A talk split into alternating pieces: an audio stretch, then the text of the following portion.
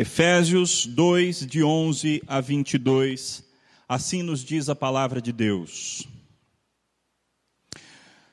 Portanto, lembrai-vos de que outrora, vós, gentios na carne, chamados incircuncisão por aqueles que se intitulam circuncisos na carne por mãos humanas, naquele tempo estáveis sem Cristo separados da comunidade de Israel e estranhos às alianças da promessa, não tendo esperança e sem Deus no mundo.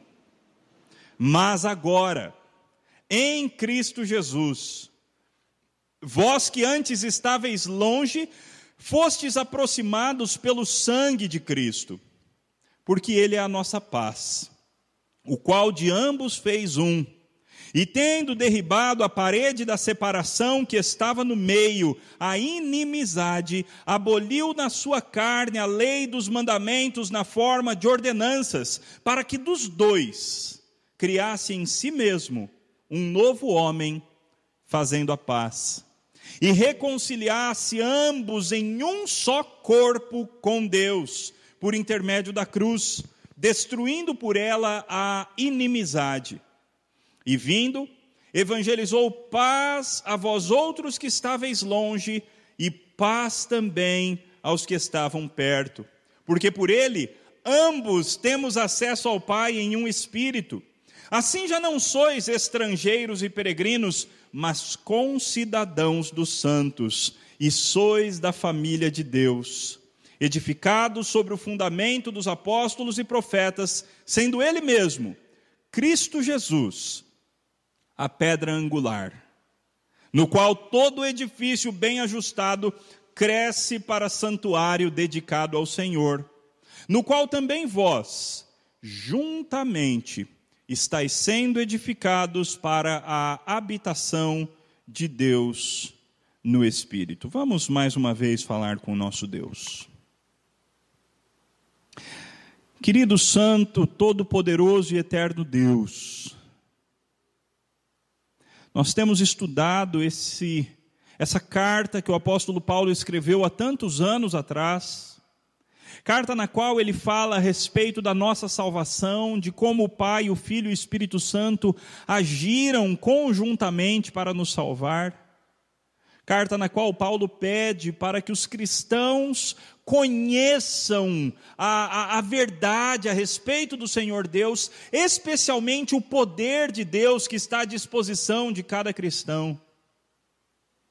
Carta na qual nós lemos a respeito da nossa salvação, do fato de que nós estávamos mortos em delitos e pecados, éramos marionetes nas mãos do mundo, da carne e do diabo, mas Deus sendo rico em misericórdia, por causa do grande amor com que nos amou, Deus nos deu vida juntamente com Cristo, e pela graça nós somos salvos. Mas além de todas essas bênçãos maravilhosas que o Senhor derrama sobre nós, a bênção da salvação, a bênção do perdão, a bênção de sermos eleitos, de sermos redimidos, de sermos selados com o Santo Espírito, de termos esse poder que vem do alto, além de todas essas bênçãos espirituais, o Senhor nos ainda dá a bênção de sermos igreja. Pai, muito obrigado, porque o Senhor faz de nós um corpo.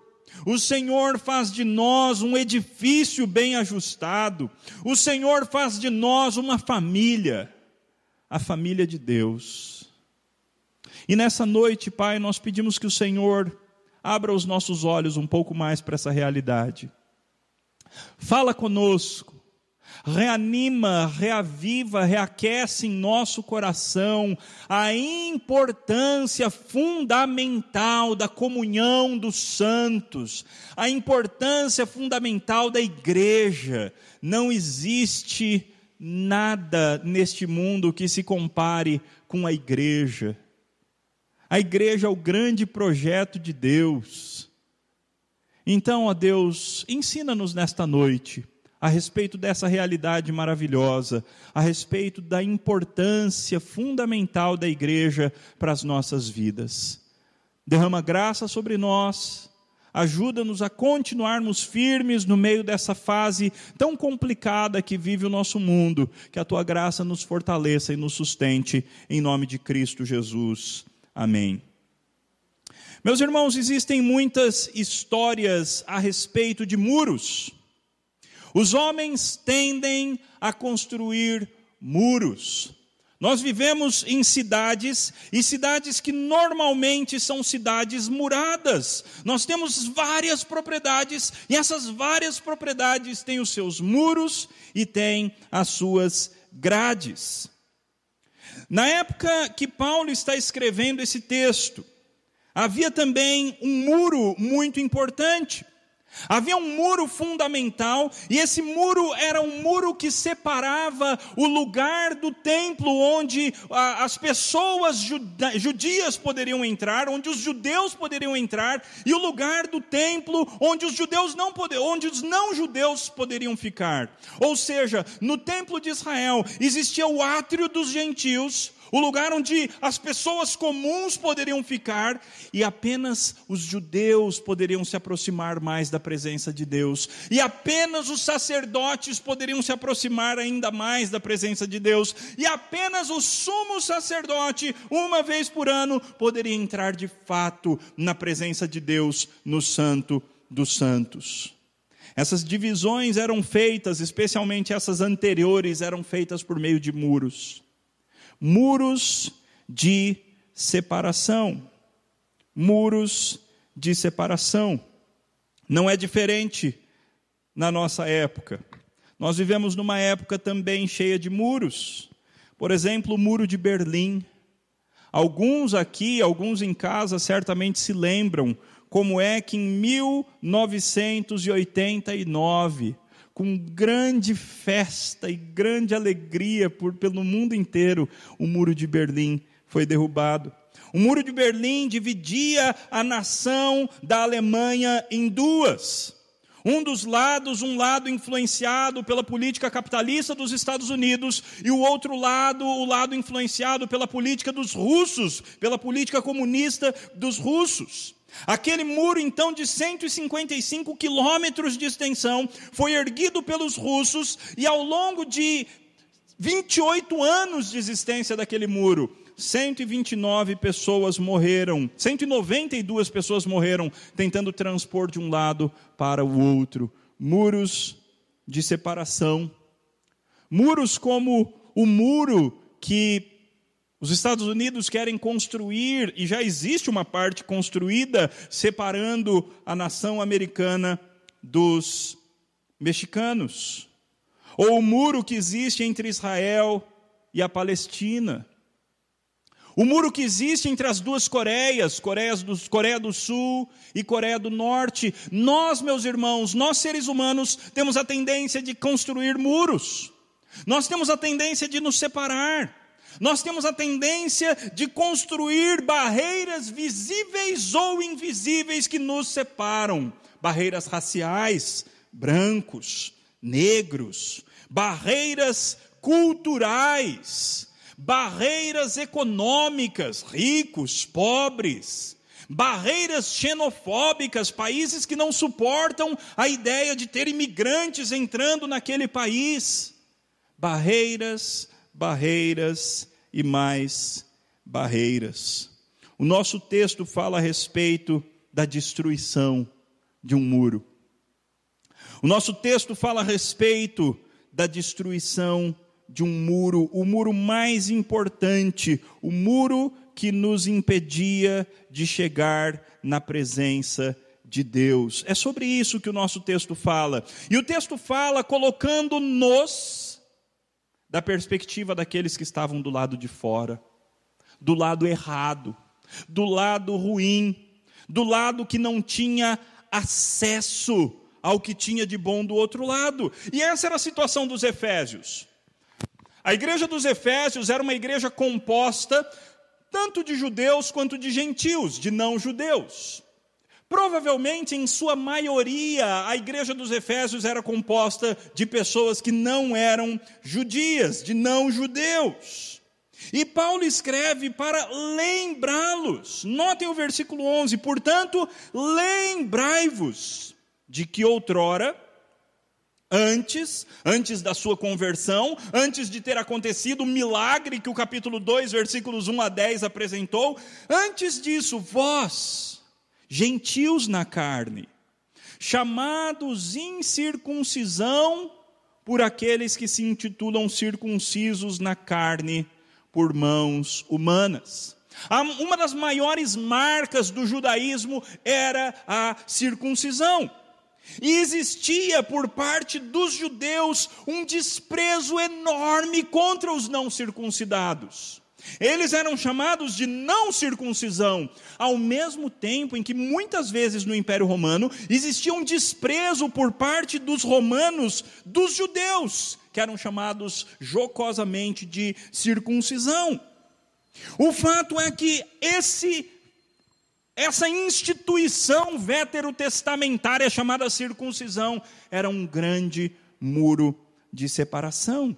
E a maioria dos efésios, sendo gentios, era essa a condição deles, eles eram incircuncisos. Eles não eram povo de Deus. E é por isso que Paulo descreve no versículo 12 qual era a situação deles. Naquele tempo, vocês estavam, número um, sem Cristo.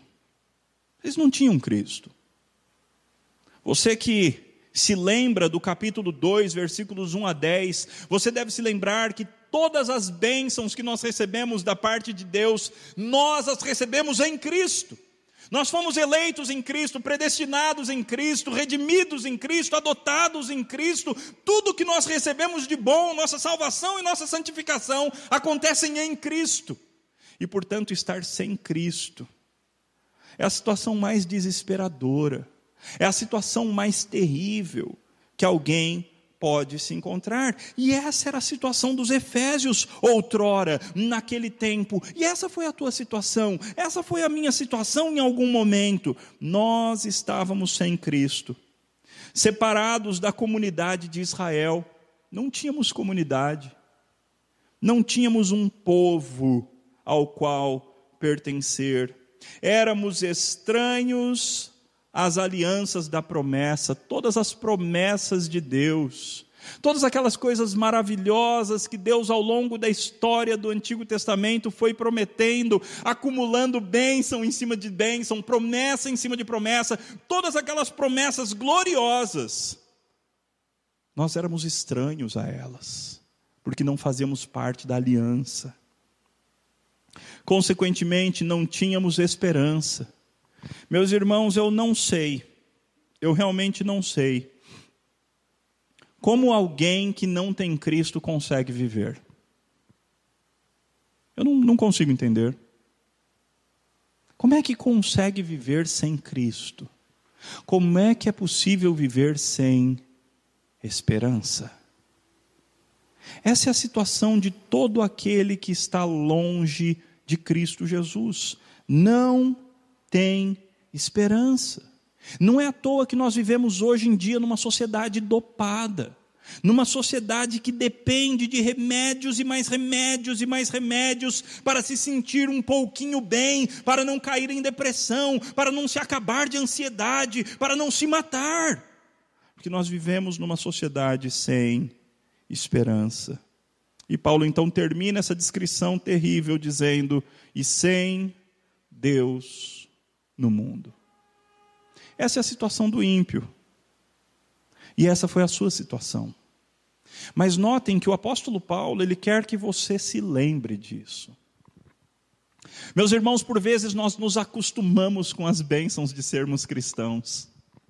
Por vezes nós nos acostumamos com a, a delícia, a bênção gloriosa que nós temos por sermos filhos de Deus, por sermos filhos adotivos de Deus em Cristo Jesus. Nós nos acostumamos com essas bênçãos e por vezes não valorizamos da maneira que deveríamos valorizar. Meus irmãos, Paulo nos convida a lembrarmos. Lembra de como você era. Sem Cristo, separado da comunidade de Israel, estranho às alianças da promessa, não tendo esperança e sem Deus no mundo. Você lembra? Você se lembra como era? Como era triste a tua situação de outrora?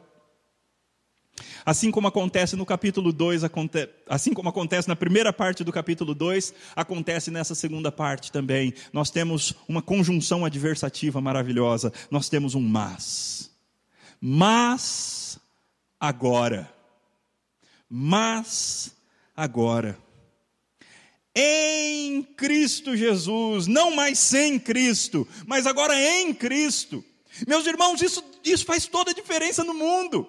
É isso que faz toda a diferença entre ser uma pessoa feliz e uma pessoa em depressão, entre ser uma pessoa bem-sucedida e uma pessoa mal-sucedida do ponto de vista de Deus.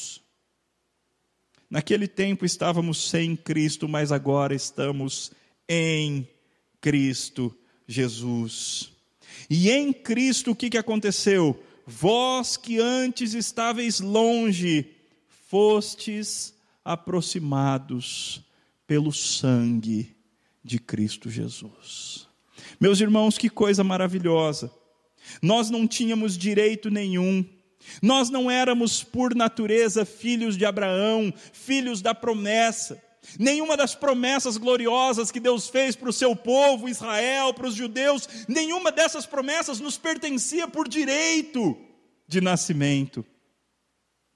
Mas um dia Deus resolveu nos unir a Cristo. E uma vez unidos a Cristo, nós nos tornamos recipientes, nós nos tornamos pessoas que recebem a alegria de fazer parte da aliança, da promessa.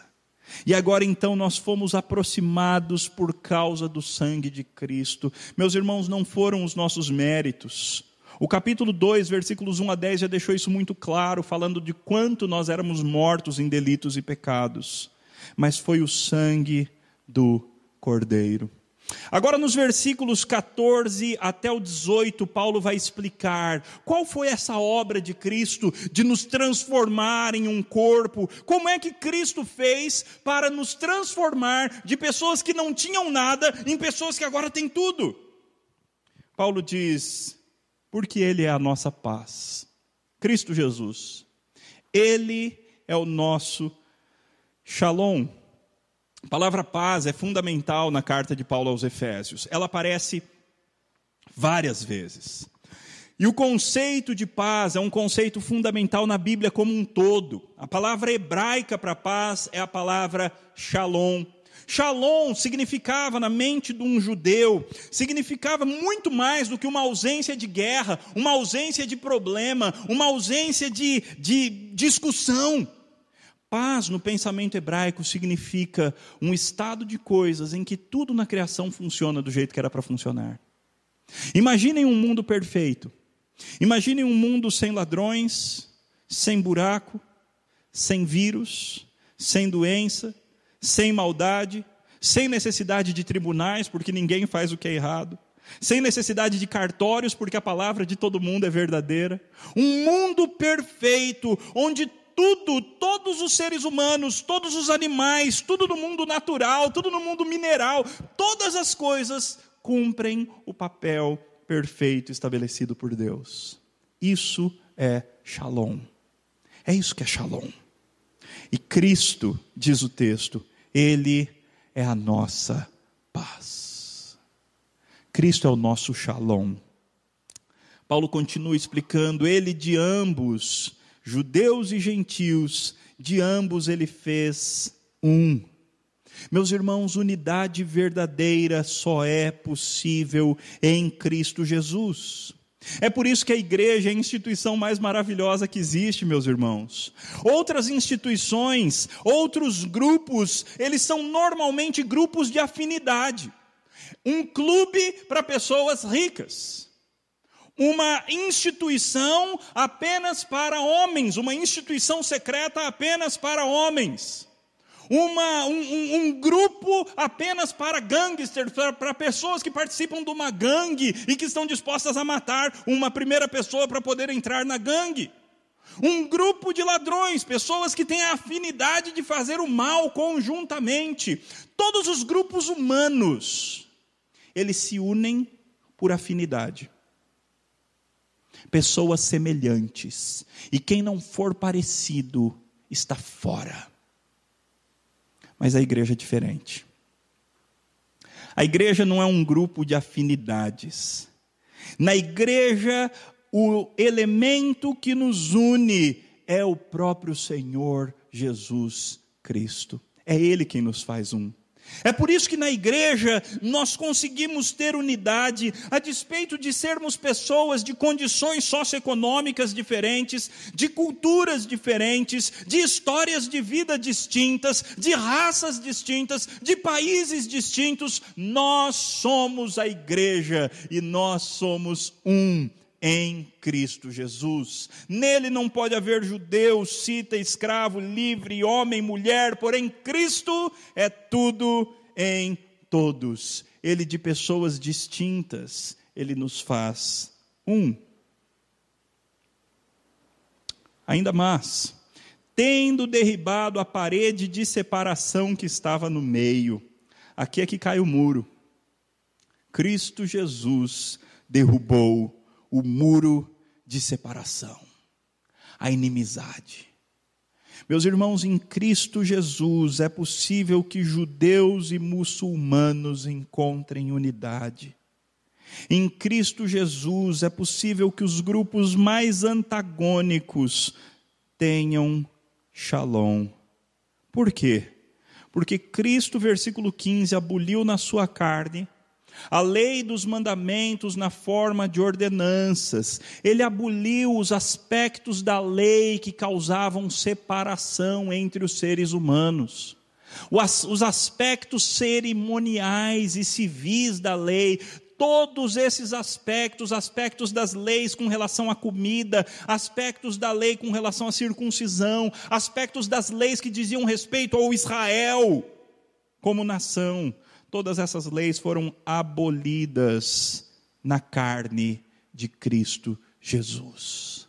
E agora nele é possível paz.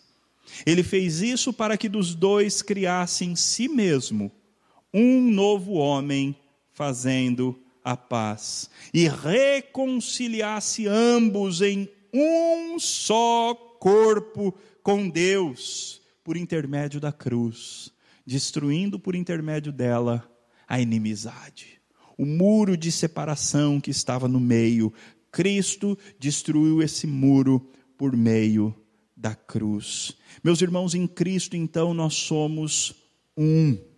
Ainda que pessoas diferentes, ainda que pessoas distintas e atualmente, ainda que distantes fisicamente, ainda que em quarentenas diferentes, cada um na sua casa, em Cristo nós somos um e nada pode desfazer a unidade que nós temos.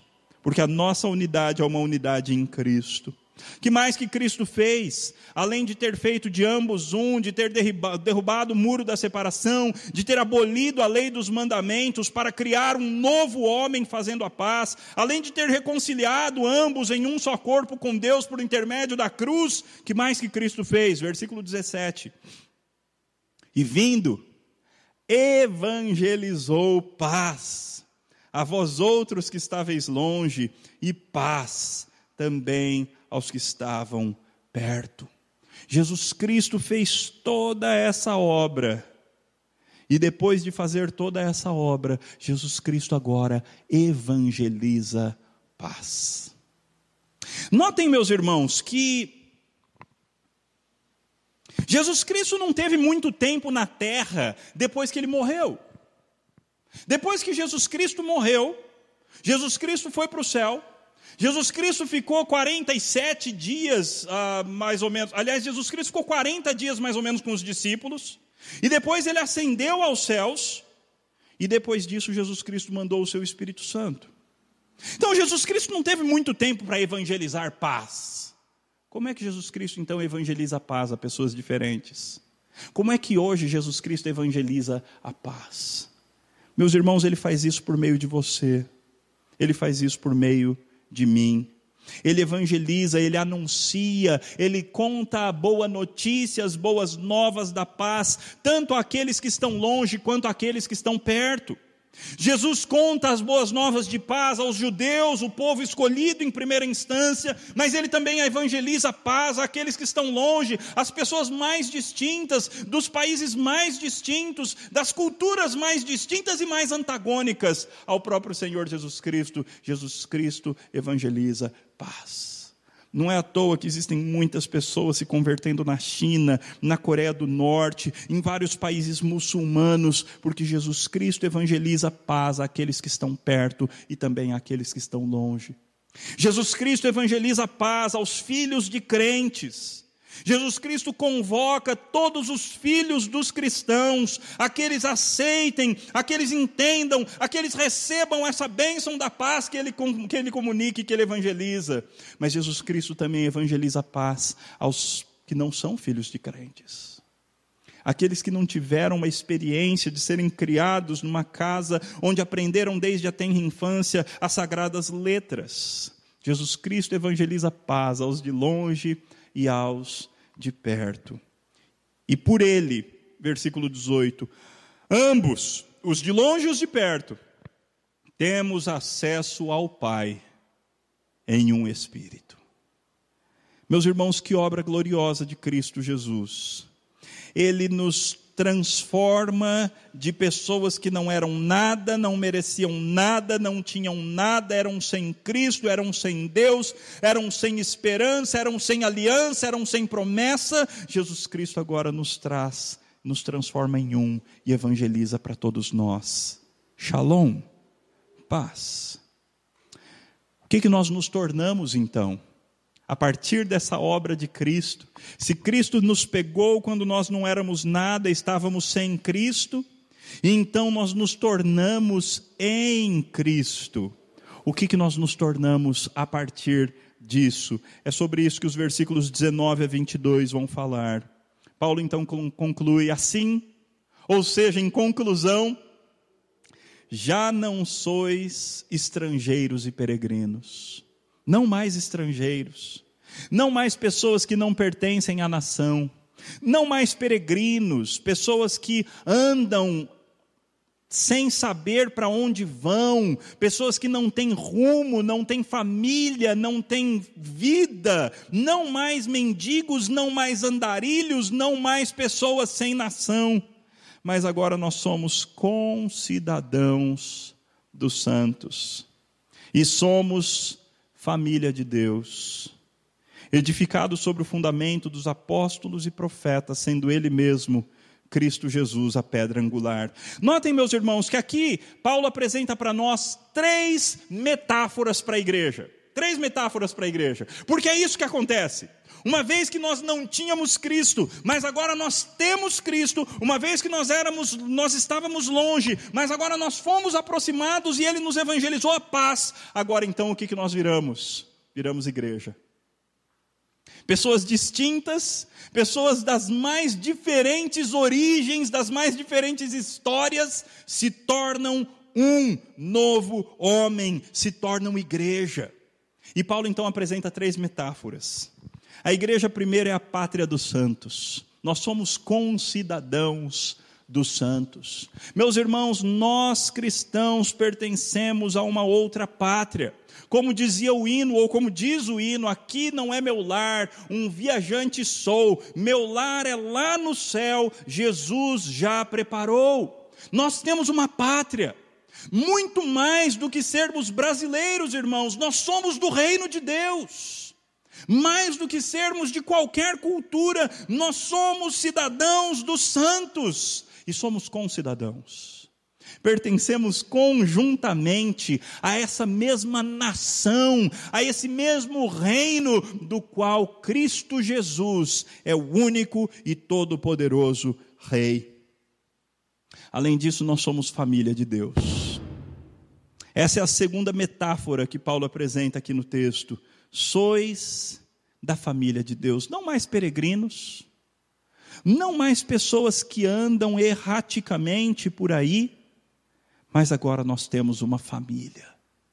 Não mais órfãos, mas família de Deus. Deus é o nosso Pai. Nós fomos adotados em Cristo para fazermos parte de uma nova família, e a igreja é esta família. Em terceiro lugar, e essa é a metáfora que Paulo mais vai desenvolver, nós somos um templo. Somos um santuário, uma casa de Deus. Olhem só os versículos 20 a 22, Paulo desenvolve essa metáfora. Edificado sobre o fundamento dos apóstolos e profetas, sendo ele mesmo Cristo Jesus a pedra angular. Esse templo, então, que nós somos, é um templo que tem como que, que tem na sua estrutura Jesus Cristo como a pedra de esquina, Jesus Cristo como a pedra angular, Jesus Cristo como o fundamento principal. Acima de Cristo e firmados em Cristo, nós temos o fundamento dos apóstolos e profetas. E nós, conforme Pedro diz e nós lemos, somos pedras que vivem pedras vivas. Todo edifício, nós somos essas pedras que compõem esse edifício. Todo edifício bem ajustado cresce para santuário dedicado ao Senhor, e no qual também vós, juntamente, estáis sendo edificados para a habitação de Deus no Espírito. Meus irmãos, nós somos apenas pedras. Jesus Cristo é a pedra de esquina, a pedra angular. Os apóstolos e profetas são o grande fundamento da igreja. E nós, nós somos as pedras que vão sendo colocadas ao longo da história até que esse santuário, esse verdadeiro templo esteja montado. Meus irmãos, talvez essa seja uma das bênçãos que nós poderemos aprender a partir da crise atual do coronavírus. A igreja não são os nossos tijolos. A igreja não é essa propriedade que nós temos. Se um dia nós perdêssemos essa propriedade, nós, as verdadeiras pedras, os verdadeiros tijolos, nós continuaríamos sendo igreja. Porque o fundamento da igreja não são pedras de pedras naturais. O fundamento da igreja é Jesus Cristo, o fundamento da igreja são os apóstolos e profetas, e nós vamos sendo juntados ao longo da história para formar esse santuário, essa habitação de Deus no Espírito. Como é que você estava com relação da igreja, com relação à igreja antes dessa quarentena? Será que você valorizava a igreja devidamente? E agora? Será que você fica feliz porque não tem que vir à igreja? Ou será que você está sentindo o peso de não poder se reunir com os seus irmãos, de não poder sentir o calor da família, de não poder estar junto com os concidadãos dos santos? Meus irmãos, nós somos igreja. Juntos ou cada um na sua casa assistindo por meio da internet. Nós continuamos sendo igreja. Mas é fundamental que nós tenhamos desejo e anseio e oremos para que nós possamos nos reunir novamente. Hoje eu recebi uma ligação, uma ligação interessante. Ah, o, o seminarista Samuel me ligou e disse assim: Pastor, vamos pedir à igreja para orar para orar para que um dia a gente possa se reunir de novo. Porque talvez alguns estejam esquecendo de como é bom, de como é importante nós nos reunirmos. E é verdade. Quem sabe alguns, meus irmãos, a tendência é que nesse afastamento alguns vão se esfriar. Essa é a triste tendência. Que alguns, ao passo que tenham sido afastados do calor, vão se esfriar. Então, meus irmãos, é fundamental sim que nós oremos. É fundamental sim que nós sentamos falta. É fundamental sim que nós nos coloquemos de joelho aos, diante de Deus e clamemos por Ele pela oportunidade de podermos nos reunir como igreja novamente, podermos nos abraçar novamente, podermos nos cumprimentar novamente, podermos receber visitantes novamente. Que Deus nos ajude para que isso aconteça em breve E enquanto isso, viva como igreja do jeito que for possível. Nós, como igreja, precisamos nos preocupar uns com os outros. Se somos concidadãos, se somos da mesma família, se somos pedras que compõem o mesmo edifício, precisamos nos preocupar uns com os outros. Existem irmãos nossos que já perderam emprego. Existem irmãos nossos que trabalham por conta e que agora diminuiu muito o tanto de serviço que tem. Existem irmãos nossos que vão sofrer amargamente consequências de tudo isso que está acontecendo, de toda essa crise que está acontecendo no nosso país. Então é o momento de nós sermos igreja. Ainda que não possamos vir até aqui, mas sejamos igreja, mantenhamos-nos fiéis nos nossos dízimos e vamos dar ofertas. Se Deus te deu a graça de ter um emprego estável, no qual você vai continuar recebendo 100% do teu salário, lembre-se que muitos dos teus irmãos não têm essa mesma graça, não têm essa mesma bênção, então sinta por eles, participe junto com eles, seja igreja junto com eles. Vamos nos amar de maneira prática. Vamos nos cuidar de maneira prática para que Deus nos fortaleça, ainda que distanciados fisicamente, que nós mostremos que continuamos sendo igreja, igreja forte, igreja unida, porque a nossa união é em Cristo Jesus. Que Cristo, portanto, nos ajude, nos dê força e nos mantenha igreja firme, para a glória de Deus.